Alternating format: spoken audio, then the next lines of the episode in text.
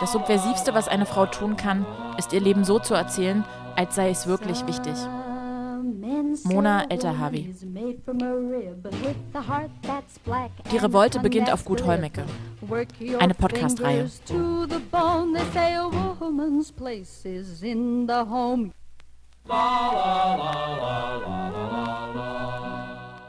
Natürlich ärgert es mich, ja, äh, dass ich nicht mehr so schlank bin. Ich muss äh, mit 20, 22 mh, hatte ich Größe 32, 34, ja, und dann noch eigentlich eine relativ gute Oberweite damals, ne, und also war schon ein Geschoss. Wenn ich die alten Fotos sehe, ne, möchte, dann denkt man, ach ja, ne, aber das ist halt so eine Zeit, ich gucke mich ja um, äh, die Frauen in meinem Alter, wir verändern uns, wir werden älter. Das ist einfach so. Ne? Und die jungen Mädels Hallo. sind einfach schlank und, und, und äh, viele. Ne? Und, und dann denkt man, ach ja, ne? aber mein Gott, was soll's. Ne? dann äh, denke ich, wenn du, wenn du einen Mann hast als Partner, der ist ja auch, der hat auch kein Sixpack mehr. Ja? Es ist halt so. La, la, la, und damit hi zu unserer neuen Folge. Ich bin Eva und Lotte und ich reden heute in der neuen Folge unseres Podcastes Die Revolte beginnt auf Gut Holmecke über genau dieses Thema, also über Körper, Körperbilder, Schönheitsideale und alles, was sonst so dazu gehört. Denn auch wenn wir uns teilweise wohl wünschen, dass alles ein bisschen weniger oberflächlich wäre, sind unsere Körper nun mal das, wodurch wir uns sichtbar unterscheiden, worüber wir die Welt erfahren und wodurch uns auch andere erfahren. Und damit sind sie entscheidender Teil unserer Identität und entscheidend für unsere Beziehung zu anderen. Und damit ist der Körper auch das, worauf sich andere Zugriff über uns verschaffen können, ob wir das nun wollen oder nicht. Bevor wir aber über all das äh, genauer reden, an dich, Lotte, erstmal die Frage, was gefällt dir denn an deinem Körper am besten? Ähm, meine Füße und mein Mund. und äh, bei dir? Äh, erstmal finde ich das sehr schön. Äh, gefällt mir nämlich an dir auch sehr gut. ja, ähm, und ich glaube, Füße werden nicht allzu oft genannt. Äh, an mir gefällt mir am besten, glaube ich, meine Ausstrahlung. ähm, das sind meine Augen. ja, aber egal. Ähm, vielleicht kommen wir direkt mal zu den Frauen auf Kur. Dort war ja der eigene Körper auch ein sehr wichtiges Thema, ähm, wie wir auch schon an einigen Stellen hören konnten. Und gerade auch in der letzten Folge, in der es um Sex ging, äh, wurde das auch viel thematisiert. Und du hattest auch schon mal anklingen lassen, dass Ernährung und Abnehmen dort ein sehr großes Ding war. Wie sehr waren denn Körper- und Körperbilder Thema bei euch in den Interviews, auf Kur selber, in den Therapien? Erzähl mal. Genau, ich hatte das in einigen Folgen schon erwähnt, dass das Thema Körper auch hinsichtlich Fitness und Ernährung mh, hm, viel beschäftigendes Thema war, der Frauen unter sich. Und, und zur Abnahme natürlich, ne? Haben wir beide ja gemacht, hier die Kur. Ab, abzu, um abzunehmen? Genau. Hat es geklappt? Nee. Ha. Zugenommen? Hier, nee, gleich geblieben, auch wieder. Genauso dick wie vorher. Zum einen war das halt auf so eine entschuldigende Art und Weise, dieses, oh, ich habe jetzt irgendwie nicht mehr diesen super straffen Bauch und ähm, alles ist schon so ein bisschen in Mitleidenschaft gezogen, zum Teil auch durch die Schwangerschaft und durch die Mutterschaft. Viele hatten auch einfach durch das viele Tragen der Kinder irgendwie so Rückenprobleme oder so ein bisschen krummer Rücken dann einfach.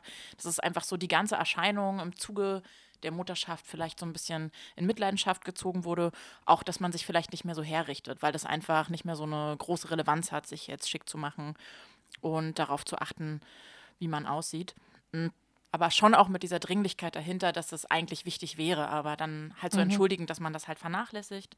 Ansonsten war es halt so, wie ich auch schon mal erwähnt hatte, dass wir eben alle so eine Ernährungsberatung bekommen haben und schon auch ganz klar war, okay, es gibt so ein Idealgewicht und das ähm, sollen wir möglichst alle erreichen und uns dann eben so ein Weg vorgeschlagen wurde, wie wir da hinkommen.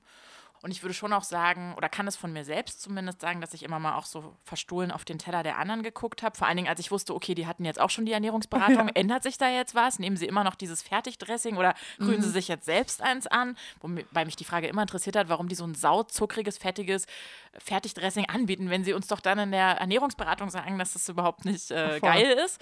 Aber ist auch egal. Also ich war davon auf jeden Fall nicht befreit. Ich hatte selber auch als Ziel, da ein paar Kilos abzunehmen und ähm, Sport zu machen anzufangen und fit zu werden. Zusammengefasst würde ich aber auf jeden Fall sagen, dass es ein ganz zentrales, dringliches Thema war. Und die, wir wurden ja auch ähm, in so Zwischenuntersuchungen immer gewogen und äh, da standen dann auch, auch immer alle so in kleinen Grüppchen zusammen, so, ah, und wie viel hast du schon abgenommen? Also ja, so in der Zwischenzeit nach anderthalb Wochen und das war so ganz ähm, ich würde schon sagen, dass das für alle ein wichtiges Thema war und wir uns auf die ein oder andere Art und Weise an verschiedenen Orten, im verschiedenen Kontext über unsere Körper und über unser Gewicht unterhalten haben und wie wir uns ernähren und wie das läuft und schon auch immer ein bisschen entschuldigend und schambehaftet, aber es war auf jeden Fall ein großes Thema klar, also ich meine, wenn ich jetzt mal an mich und meine Freundinnen denke, ich würde sagen, es vergeht kaum ein Tag, an dem wir zusammen sind, wo nicht irgendeine von uns den Spruch macht, oh fuck, ich bin zu fett mhm. oder ich fühle mich fett oder hässlich oder was weiß ich. Ja, genau. Insofern äh, kann ich mir das sehr gut vorstellen. Ähm, aber nochmal eine explizitere Nachfrage. Ging es denn da mehr um so gesundheitliche Aspekte, so von wegen, ähm, man fühlt sich irgendwie eingeschränkt in der Bewegungsfreiheit oder ähm, hat zum Beispiel auch mit Diabetes zu kämpfen? Oder ging es da schon mehr um das Äußere im Sinne von Schönheitsidealen? Also im Gespräch mit dem Arzt war das so, dass er halt sagte, naja, ab 30 sind sie ähm, adipös und das ist ein Problem. Wurde jetzt auch nicht näher drauf eingegangen, soweit ich mich zumindest daran erinnere. Und aber unter den Frauen würde ich sagen, ging es schon mehr um Attraktivität und um Aussehen. Auf, wahrscheinlich auch aufgrund der, meiner Gewichtszunahme, die auch einen entscheidenden Faktor dazu beiträgt, dass ich mich im Moment nicht wirklich wohl in meiner Haut fühle und da auch nicht wirklich ähm, das Gefühl habe, attraktiv zu sein. Mich im Moment auch nicht wirklich als attraktive Frau selber wahrnehme. Da fehlt sehr viel noch dazu. Also klar wird dann auch gesagt, ich mache das äh, für mich und für mich selbst. Ich mache das, ähm, um mich gut zu fühlen. Ich mache das, um mich fit zu fühlen. Warum wolltet ihr abnehmen? Ich bin Fühlt man sich wohler. Wir sind beide übergewichtig. Für uns selber, nicht für jemand anderen.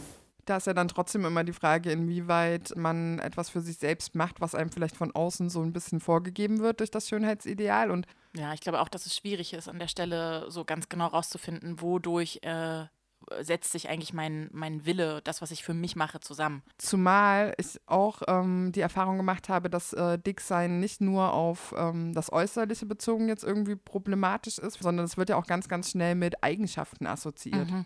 Ja, ich weiß, ich erinnere mich auch noch gut an ein Gespräch mit einer Person, die meinte, sie würde niemals eine Politikerin wählen, die dick ist, weil das einfach schon so ganz klar ist, die ist nicht selbstdiszipliniert, die Krass. kann Dinge nicht durchziehen und wer nicht äh, durchsetzungsfähig und nicht selbstdiszipliniert ist, auf den äh, kann ich auch nicht vertrauen. Mhm, ja, genau. Also dick sein ist äh, immer gleich undiszipliniert, faul.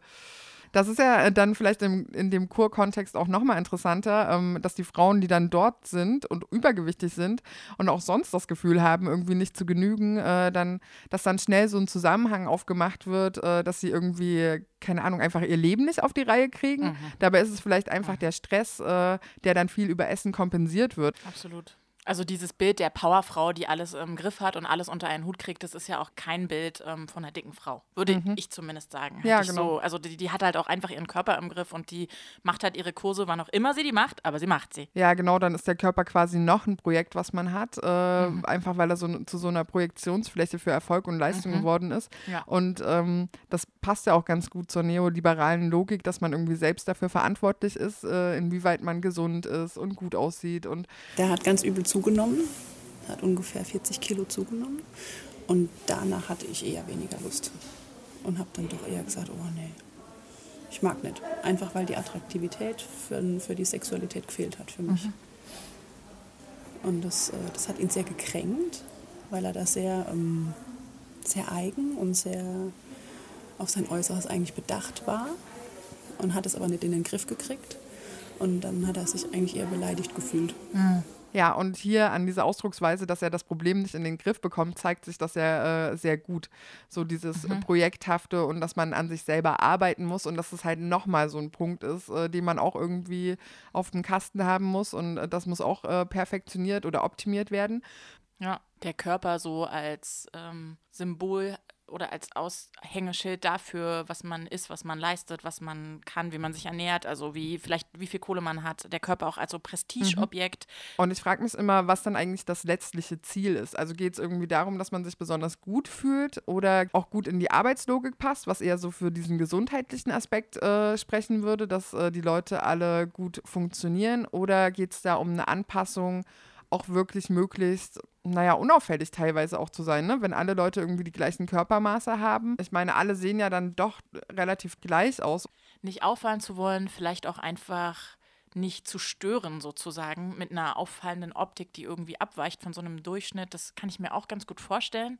Und was ich aber noch sagen wollen würde zu dem, was wir gerade gehört haben, da ist es ja so, dass explizit sie ein Problem damit hat, wie er mittlerweile mhm. aussieht und das nicht mehr ähm, für sie ästhetisch, sexuell anziehend ist, wo ich irgendwie auch sagen würde, das ist auch so ein Bereich, wo ich es äh, wichtig finde, dass ähm, Leute das gerade auch in Beziehungen miteinander verhandeln können. Und ja. ich finde es schon auch ähm, trotz alledem und trotz aller Fragwürdig und Kritikwürdigkeit wichtig, auch sagen zu können, hey, ähm, bei mir passiert gerade das und das, weil irgendwie hat Sexualität auch was mit Trieb zu tun, hat das auch was mit ähm, ein Stück weit schon auch was mit einer Ästhetik zu tun.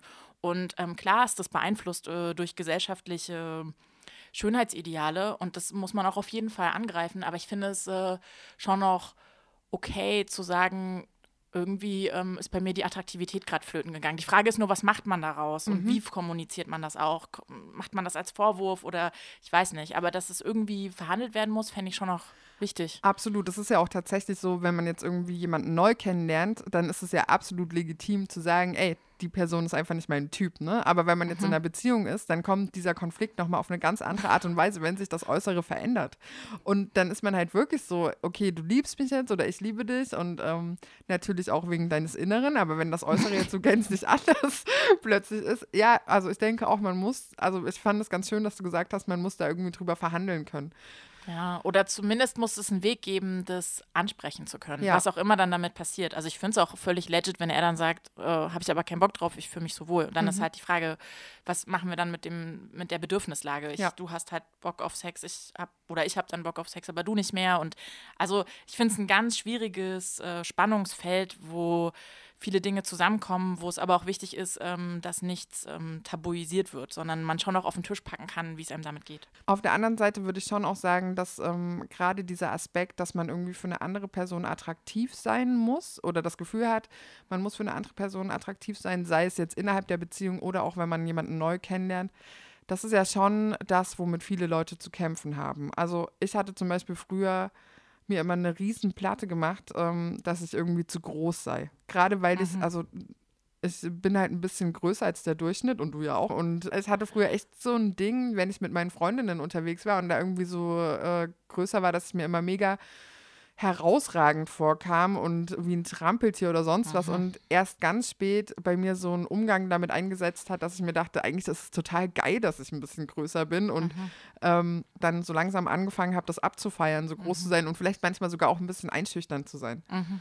Auf jeden Fall, ich würde dafür zustimmen. Mir ging das äh, früher auch ganz doll so, dass ich mir immer eher gewünscht habe, äh, eine kleine Person zu sein und ich auch ganz oft ähm, einfach tatsächlich ähm, mit ähm, so gebücktem Rücken gegangen bin, um kleiner zu wirken. Ja, Eine ganze Weile, weil ich einfach nicht so groß neben den anderen wirken wollte oder eben auch in Kombination ja auch mit so lautem Lachen, lautem Sprechen, vorlaut sein, vor allem irgendwie eine Haltung haben, das ist irgendwie so ein, dass man sich irgendwie so störend äh, fühlt mhm. und das ja auch häufig zurückgemeldet äh, bekommt und allgemein eine Person zu sein, die zu viel Raum einnimmt und dass das irgendwie einfach unattraktiv ist, zu viel Raum einzunehmen. Na, und also das hat ja relativ viel auch mit dem Frausein zu tun, ne? dass mhm. äh, dir quasi schon auch gesellschaftlich so ein bisschen vorgegeben wird, dass du als Frau weniger Raum einnehmen solltest. Also sowohl was äh, die Körpergröße angeht, ich meine nicht, dass jetzt irgendjemand sagen würde, hier, ey, brichst dir die Beine und äh, werd kleiner, aber das ist schon irgendwie, dass Frauen prinzipiell erstmal kleiner sind, dass sie eben auch zierlicher sind, mhm. dass sie eben nicht dick sein sollten und das äh, geht ja auch beim Essen. Also da hast du das ja schon so, dass Frauen prinzipiell erstmal der Salat angeraten wird. Und was halt, glaube ich, auch in diesem Kontext bleibt, ist das Thema Objektivierung und, und das ja auch im Zusammenhang mit äh, Sexualität. Und ich denke, also ich kann von mir zumindest sagen, dass ich schon ein Bild von mir habe, wie ich gerne aussehen möchte und wie ich mich selbst attraktiv finde. Und da spielen gesellschaftliche Normen auf jeden Fall mit rein. Aber ich bewege mich auf jeden Fall auch in diesem Widerspruch, dass ich einerseits ähm, da raus will aus Schönheitsidealen und ähm, darauf keinen Bock habe und gleichzeitig ja aber auch ähm, begehrenswert sein will. Begehrt werden will, auch positive Rückmeldungen zum Teil über mich und meinen Körper haben will. Also dass ich ja, und das auch zum Beispiel im mhm. Kontext ähm, von Männern, dass ich irgendwie keinen Bock habe, dass die mir hinterherpfeifen und dass sie irgendeinen dummen Spruch bringen und dass ich ja schon aber auch manchmal denke, also auf der einen Seite will ich heute sofort auf damit, ihr macht mich nicht zum Objekt, ich bin hier äh, nichts, worüber ihr euch in irgendeiner Form ein Urteil erlauben sollt oder eine Haltung dazu haben wollt. Und trotzdem ist es ja das, was wir auch gelernt haben, dass wir über den ja. Blick des Mannes so eine Wertigkeit und so eine Attraktivität zurückgemeldet bekommen. Und das auf der einen Seite nicht mehr zu wollen und sich daraus emanzipieren zu wollen und auf der anderen Seite aber vielleicht noch das Gefühl zu haben, es zu brauchen oder Voll. so für den Blick, den man dann auf sich selbst hat. Das finde ich ein unglaublich anstrengenden Widerspruch. Klar, also äh, mega und man muss sich die ganze Zeit zusammenreißen, da irgendwie äh, selbst rauszukommen. Und ich meine, ja, also das ist ja wirklich Machst so. du mich an? Was? Du hast mich nicht angemacht? Was? Sorry, ähm, entschuldige, ich wollte dich unterbrechen. Ja, alles gut. Ähm, na, und ich würde nicht nur sagen, äh, bei männlichen Blick, sondern genauso auch bei anderen Frauen. Ja, ja. Ich meine, wie oft man sich vergleicht. Also, und da geht es ja nicht nur um Körperform, sondern auch um Haarfrisuren, um äh, Style, um sonst was. Und mhm. Dazu muss man sagen, ich habe aber auch vor den Geburten bei meiner Größe ähm, gerade mal 60 Kilo gewogen. Also ich war schon relativ dünn und relativ schlank. Ähm, wo ich heute sagen muss, möchte ich nie wieder hin. Ähm, weil so wie es jetzt ist, fühle ich mich eigentlich sehr viel wohler. Ich meine, ich habe damals auch nichts gemacht. Ich habe keine Diäten gemacht. Ich war noch nie der Mensch, der irgendwie so sagt, so, oh, ich muss abnehmen, ich muss jetzt auf Diät oder sowas. Ähm, liegt vielleicht daran, dass meine Schwester und meine Mutter Krankenschwestern waren und mir von jeher eigentlich gesagt haben, Diäten bringen nichts. Ist richtig. Beweg dich genug. Ähm, dann ist das auch in Ordnung. Und ähm, daran habe ich mich eigentlich immer gehalten. Ich habe immer gegessen, was ich wollte. Ich habe zwischendurch achte ich immer mal so ein bisschen darauf, was ich esse. Ähm, weil ich mit allen drei Kindern in der Schwangerschaft Diabetes gehabt habe. Da achte ich drauf. Hat aber nichts damit zu tun, dass da jetzt eine halbnackte Frau ist, die mal eben die Hälfte von mir wiegt. Das ist wirklich nur so dieses, es ist meine Gesundheit. Ich achte jetzt drauf, damit kann ich das Ganze weiter rauszögern. Ich war noch nie so ein Mensch, der gesagt hat, so, oh, die ist schön, so will ich auch sein. Das ist voll super. Also, das ist ja ein Selbst, ein stark, ja stark auf jeden Fall ja, kostet auch viel Kraft. Wieso willst du das nicht? Und guck mal, wie hübsch die ist. Ja, ist doch schön, dass sie hübsch ist. Lass sie doch hübsch an. Ich will aber auch nicht dahin, wo sie ist. Das ist nicht mein Ziel. Und dazu esse ich viel zu gerne, als dass ich sagen würde, so, oh, heute essen wir einen Apfel und das reicht. Ja, das ist einfach so, das ist einfach so ein komisches Konglomerat aus so dem, was man beigebracht bekommen hat, wonach man sich teilweise irgendwie auch sehnt und was man aber auch wieder ablehnt, weil man drüber nachdenkt. Und es ist so die ganze Zeit, finde ich, so ein dynamischer Prozess, der aber auch spannend ist, ähm, so zu bewältigen und auch, oder beziehungsweise in dem zu, zu sein und sich dazu zu verhalten. Und ganz wichtig eben auch, sich darüber auszutauschen. Ich glaube, gerade für sowas ist es voll wichtig, wenn sich da Leute, vor allem eben in dem Kontext jetzt Frauen, ähm, ja, darüber besprechen und sich eher so empowernd gegenseitig dazu unterhalten und nicht so optimierend, was können wir noch besser machen, sondern auch ja, Sachen in Frage gestellt werden. In dem Kontext finde ich es auch ganz interessant, dass äh, man in feministischen Kreisen äh, so auch das Gegenteil beobachten kann. Ne? Also dass Dicksein dort teilweise so schon eine fast emanzipatorische Funktion hat oder dass es irgendwie als emanzipiert gilt, so viel zu essen, wie man kann oder ähm, dann auch nicht darauf zu achten, ob man irgendwie vielleicht zu dick ist oder übergewichtig. Und das ist halt schon auch ein Punkt, ähm, ja, den finde ich auch fragwürdig. Also, weil ich glaube, dass das ganz, ganz schnell in eine andere Richtung dann geht. Und da aber sich schon wieder so eine Beobachtung des Körpers zeigt, die irgendwie nicht davon ausgeht, was ist jetzt gut und was fühlt sich gut an für die Person und wie dekonstruieren wir vielleicht schon auch Ideale, sondern die auch so sehr davon ausgeht, wie wirkt das jetzt auf die Gesellschaft. Ja, ich kann dem auch nur zustimmen. Also dieser Eindruck, dass wenn ich äh, sage, ich achte gerade darauf nach, um 10 irgendwie nicht mehr so fett zu essen oder so und dann im Freundinnenkreis mhm. so, was, was ist mit dir? Und also dieser, dieser Körperdruck von der anderen Seite kommt, sich doch jetzt gefälligst zu emanzipieren und auf so eine Sachen nicht zu achten, wo ich denke, Also so auch entgegen so einem ähm, Fat-Bashing, dass man doch auch selbst sich gut fühlen muss und dass man, ja. Und wiederum ähm, so super exzessiv Sport zu betreiben, jeden Tag ist überhaupt nichts, äh, was mhm. irgendwie hinterfragt werden würde oder so. Das geht irgendwie voll klar. Und da sieht man, Menschen äh, sind ganz, ganz schnell dabei, sich irgendwie über die Körper von anderen Urteile zu erlauben. Und da hört es ja aber nicht auf. Also es hört ja nicht bei den Urteilen auf, sondern da würde ich sagen, fangen dann auch tatsächlich die Zugriffe an. Gerade eben auch im Kontext von Schwangerschaften, wenn man sich das mal anguckt.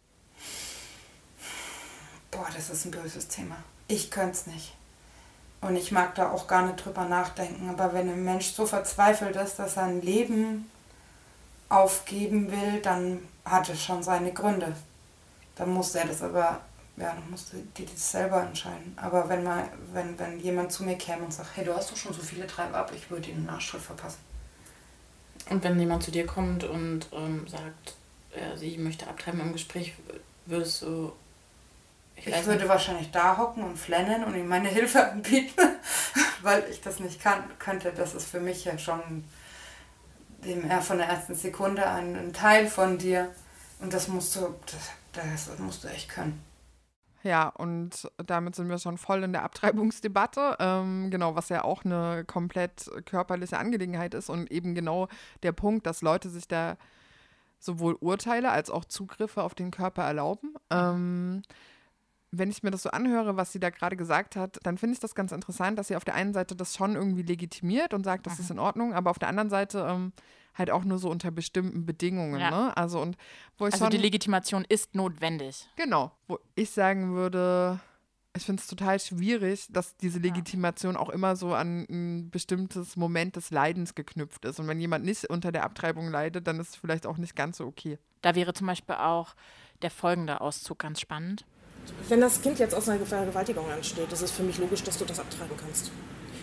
Wenn ich weiß, mein Kind kommt nicht gesund zur Welt und hat schwerste Behinderungen oder sonst irgendwas, kann ich auch nachvollziehen, dass die Eltern dann sagen, ich bin nicht stark genug, das schaffe ich nicht. Ähm, grundsätzlich, nur weil man zu blöd ist aufzupassen, finde ich eigentlich doof. Es gibt genug, es gibt mittlerweile so viele Verhütungsmittel, die man nehmen kann, ähm, dass man nicht ungewollt schwanger werden kann.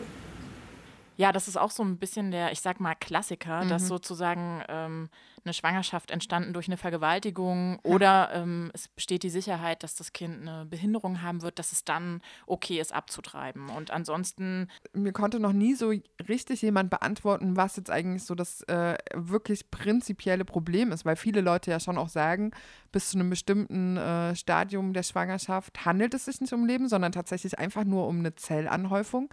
Und dann ist es einfach nur eine kleine OP, ne? Und wenn eine Frau sich irgendwie dafür entscheidet, ich meine, es kann ja auch sein, dass sie es einfach noch nicht wusste. Oder in dem Moment halt wirklich nicht aufgepasst hat, weil es einfach nicht die Relevanz für sie hatte.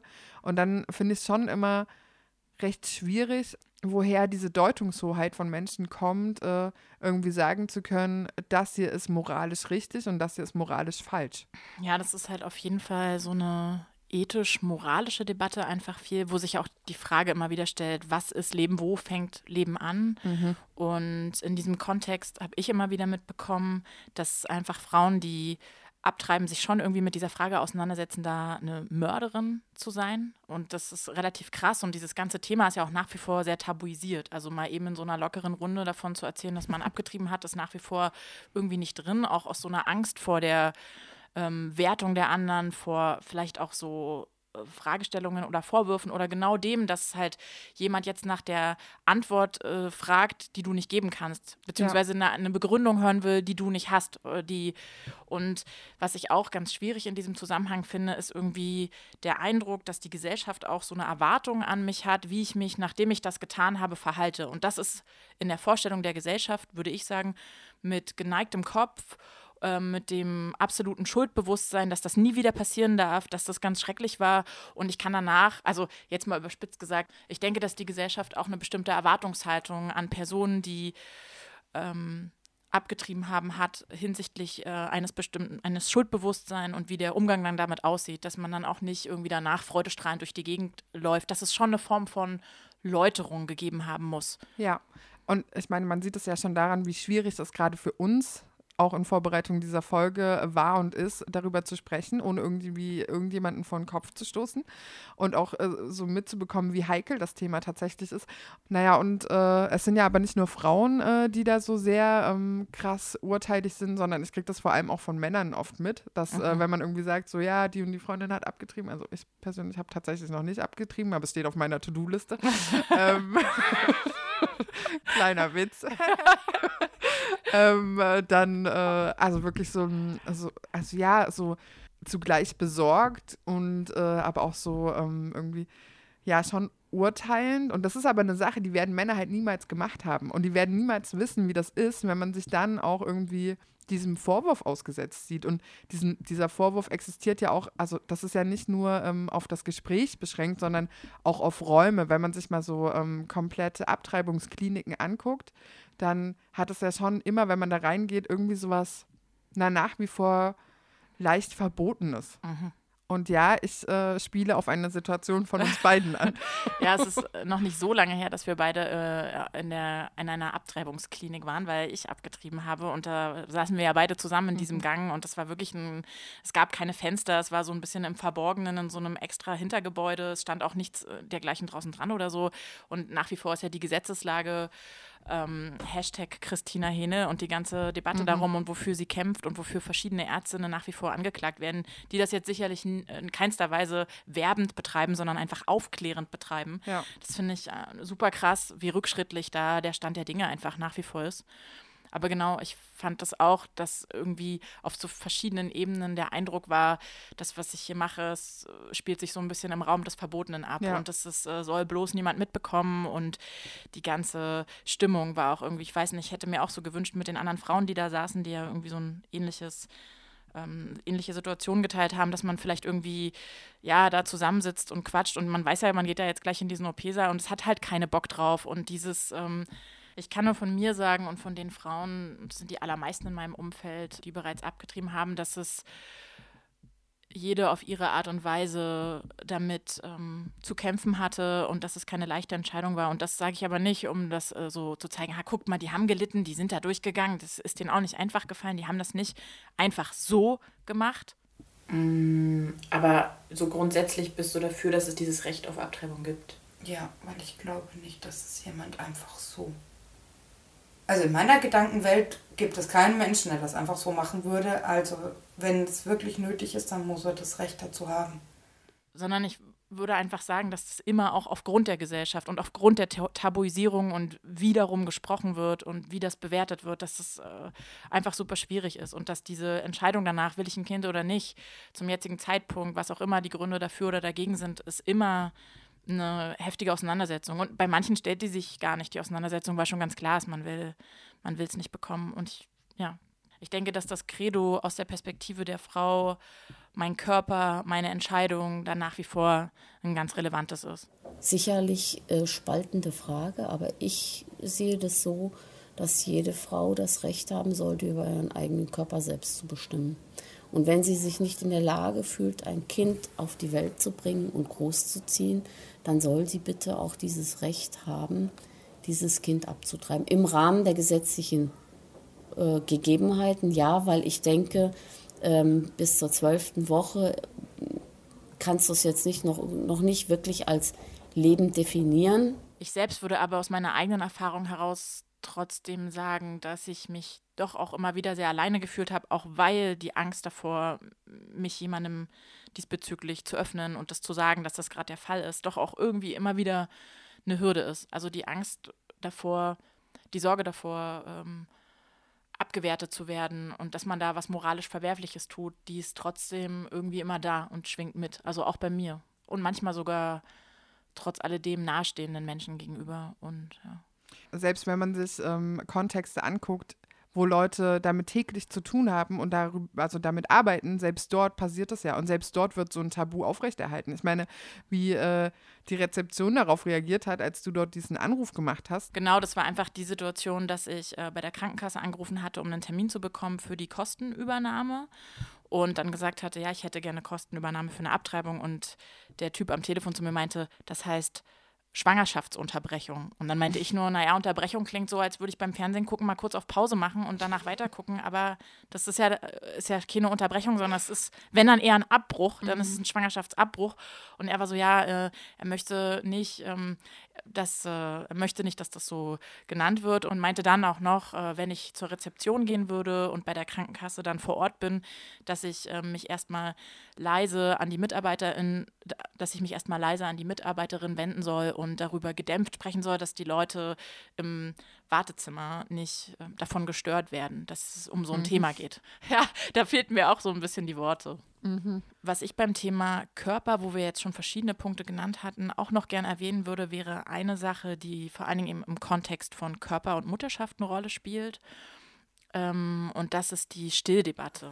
Du hast dir gesagt, ich werde immer äh, dünner und immer schwächer und ich äh, die Milch, also, weil, aber, aber die Milch, äh, weil so viele von den Nährwerten sozusagen in die Milch gegangen ist. Genau, genau. Es blieb nichts für mich übrig. Aber wie hat sie das denn argumentiert? Das, da kann man doch eigentlich nichts dagegen sagen. Na doch, weil ich hatte ja Milch und ich sollte stillen und das ist das Beste fürs Kind.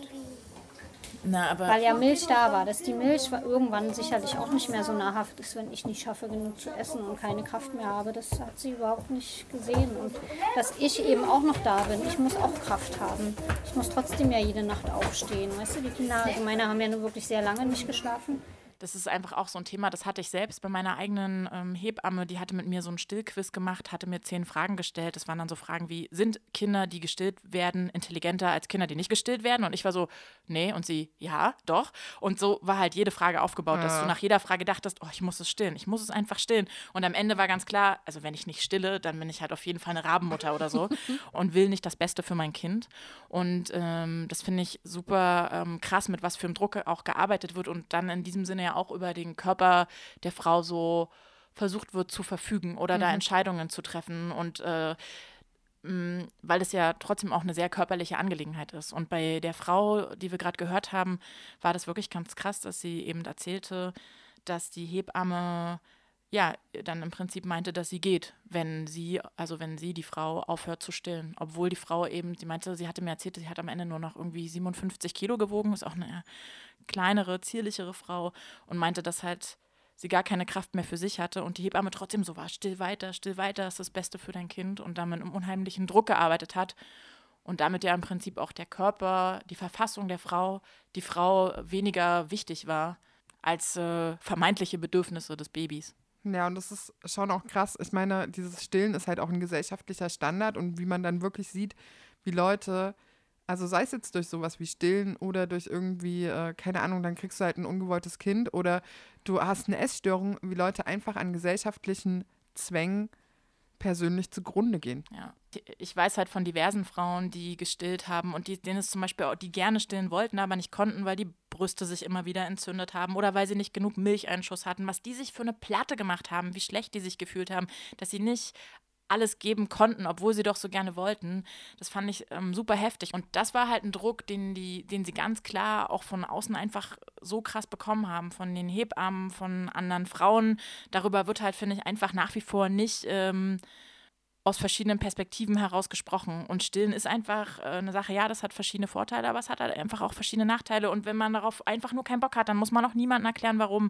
Und ich meine, das, was wir bei allen Sachen hier haben, ist, dass man sich immer in so einer Rechtfertigungshaltung äh, ja. befindet und dass es ganz schwierig ist, aus der rauszutreten und dass es aber eine viel, viel größere Debatte darüber bräuchte, wie da einzelne Leute mit umgehen und was auch okay ist und was nicht. Und dass man ja. da keine Angst vor haben muss, das zu thematisieren und sich da irgendwie auch gegenseitig zu supporten. Also ich meine, klar, es bleibt trotzdem die Frage, wie man diese Zwänge auch für sich persönlich dann irgendwie los wird und ob man die dekonstruieren kann, indem man einfach nur sich der Zwänge bewusst wird. Ich glaube, so einfach ist es nicht, aber man braucht zumindest das Wissen darum, um da auch gesamtgesellschaftlich was dran zu verändern.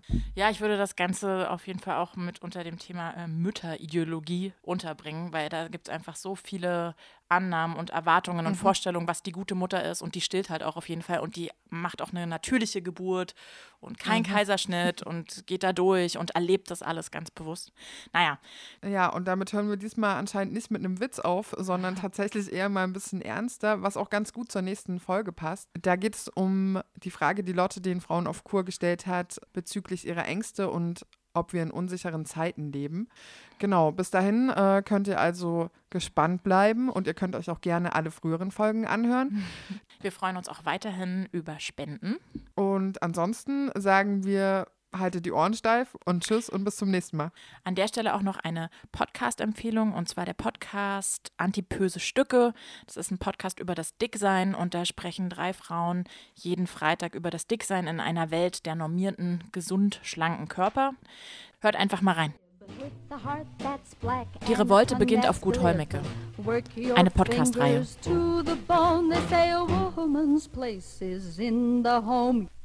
la la la la la la la